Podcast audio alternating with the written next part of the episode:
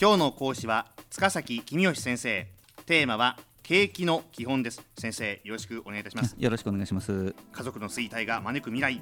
でおなじみの塚崎先生今日もよろしくお願いしたいと思います。ご紹介いただいてありがとうございます。はいえー前回はですね、はい。えー声なき声を聞けといううキーワードが上がってきました、はい。えー声が上がっているところだけの意見を聞くんじゃなくて、うん、声のないところにも実は重要な、ね、要素が意見があるんだよというところでお話ありましたけども、はい。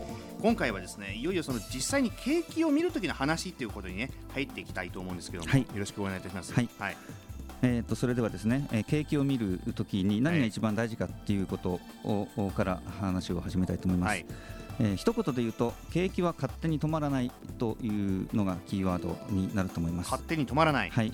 景気というのはひとたびいい方向を向くとそのままどんどん良くなっていくという性質があります。はい。まず物が売れるようになると企業が物をたくさん作るようになります。そのために人をたくさん雇って給料を払います。と給料をもらった人は物を買いますから企業はますます物が売れるようになります。えそれからあ物をたくさん作るためには工場をもう一つ建てようと、はい。そのためにはあ工場のための鉄やセメントあるいは機械を買うことになりますから、は鉄の会社セメントの会社機械の会社もまた売り上げが増えると。えいうようにいひとたびいい方向に向かうとどんどん良くなるんですが、うん。もちろん逆に悪い方向に向かうと物が売れないから人を雇わない人を雇わないから給料がもらえないっていう悪循環になっていくということですね。はい、でもどうでしょうか？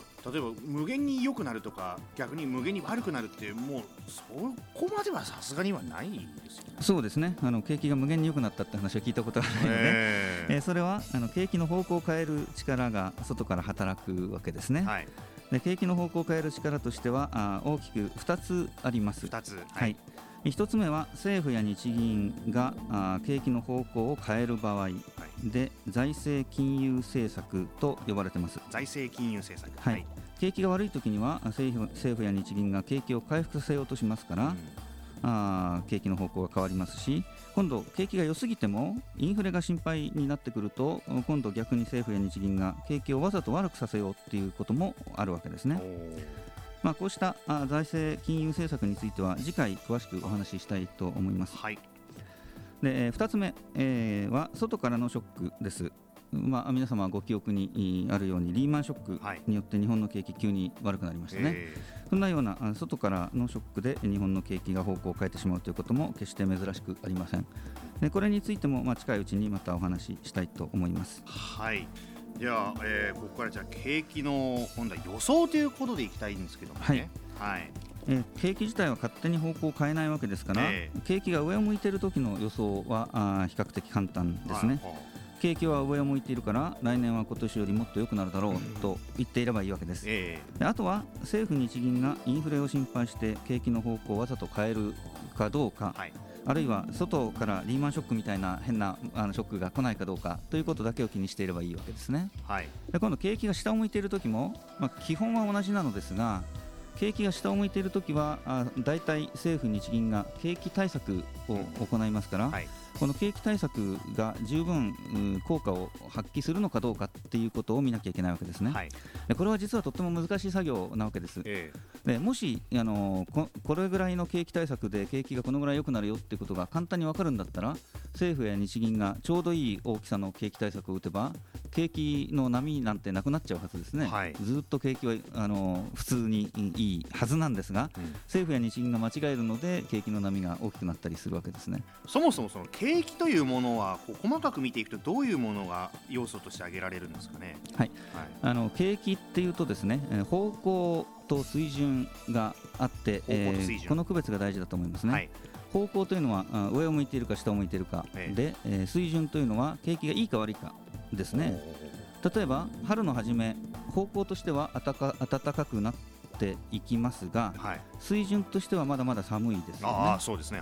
でこれと同じで景気も回復を始めたばっかりの時というのは方向は上を向いていますが決して景気がいいわけじゃないですよね水準としては景気はまだ悪いですあそういうことなんですね。これねえーどちらが大事かということですが、はい世の中の人は景気がいいか悪いかを気にする人が多いですね。そうですね。えーでも景気の予想屋は景気の方向を気にします。方向。はいはい。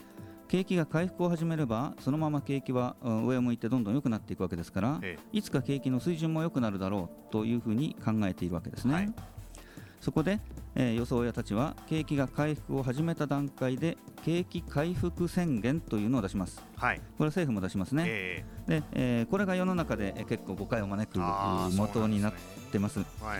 世の中の人は景気の水準を気にしているので、えー政府が景気回復宣言を出すととっても不思議に思ってうん。何を言ってるんだ景気はちっとも良くないじゃないかえ政府はちっとも庶民のことが分かってないとか あえの文句を言う人が結構たくさんいるわけですけれども。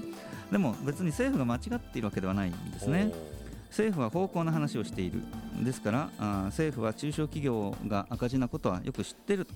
でも赤字が減り始めたでしょ？だからもうしばらく待ってれば黒字になりますよと言っているだけなんですね。あそういうことなんですね、ええ。これね。皆さんうん例えば重たい病気にかかって高い熱が出て、い。ようやく熱が下がってきた時うん。お医者様は何て言いますか？よかったね。死なずに済んだね。